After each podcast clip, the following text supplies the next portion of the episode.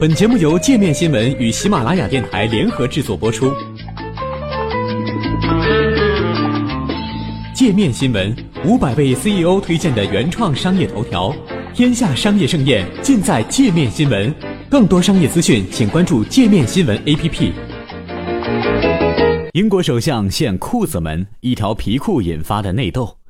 在英国国内围绕脱欧问题争论不休的情况下。任何一个细节都可能引起一场茶杯里的风暴，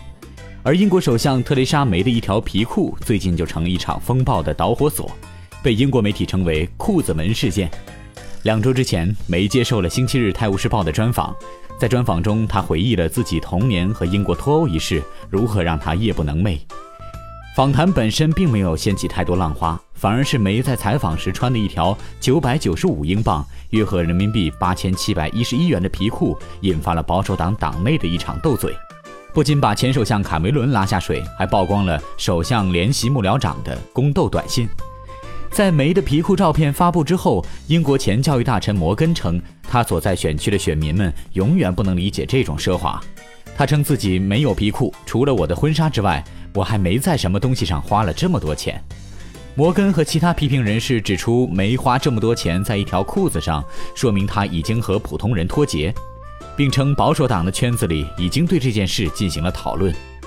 随后，摩根的评论立刻遭到了其他保守党人的攻击。议员多里斯在接受《每日邮报》采访时称，摩根的说法有性别歧视，因为他从来没有批评过卡梅伦那些昂贵的套装。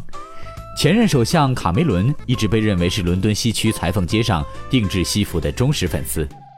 在他刚出任英国首相时，偏好裁缝师理查德·詹姆斯做的衣服，这些套装最贵的可以达到四千美元，约合人民币二点七万元。到后期，卡梅伦换了一位裁缝师，开始穿稍微便宜点的西服，但他在离职那天穿的套装的价格预计也在两千五百美元左右。因此，对于这场斗嘴，英国网友的态度最开始大多比较冷漠，网友们纷纷表示了谁会在乎。但是到了上周末，事情出现了新的转折。《每日邮报》在当地时间十一号刊登了几条短信内容，显示梅在自己的皮裤装遭到攻击后，立刻禁止了摩根到唐宁街参加关于脱欧的讨论会。上周，亲欧洲派的前保守党大臣伯特被邀请到唐宁街讨论脱欧事宜。然而，在短信中，梅的联席幕僚长希尔要求伯特不要再把那个女人带到唐宁街。随后，摩根给希尔发信息称：“如果你不喜欢我说过的话或者做的事，请直接告诉我。没有人把我带到会上，是你的团队邀请我的。如果你不想在今后的会议上听取我的看法，你需要告诉你的团队。”三天之后，摩根就被正式告知，他周三不能前往唐宁街参加与梅的讨论会。摩根于今年七月没就任首相之时被撤销了教育大臣一职，在脱欧问题上，他一直是软脱欧的主力推手，呼吁政府为其脱欧方案制定详细的策略，部分保留英国在欧洲共同市场的地位，避免硬脱欧。而以英国国际贸易大臣福克斯和外交大臣约翰逊为代表的硬脱欧派，则呼吁要干净利落，脱离欧盟的同时也离开欧洲共同市场。媒体普遍认为没支持硬脱欧。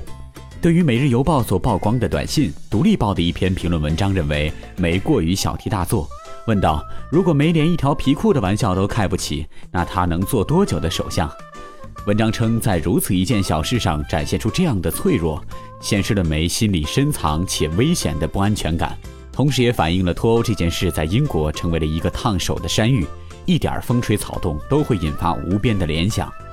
保守党前财政大臣克拉克则认为这样的事情很无趣。克拉克说：“他为从政的女性感到难过，因为男性政客不会因为穿着问题上新闻。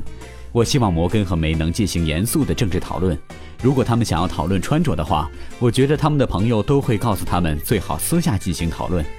和所有黑色幽默故事一样，在这场政治风波中，最大的赢家是制作皮裤的 Amanda Wackley 品牌。”截至十二号，梅在采访中穿的这条咖啡色皮裤已经售空。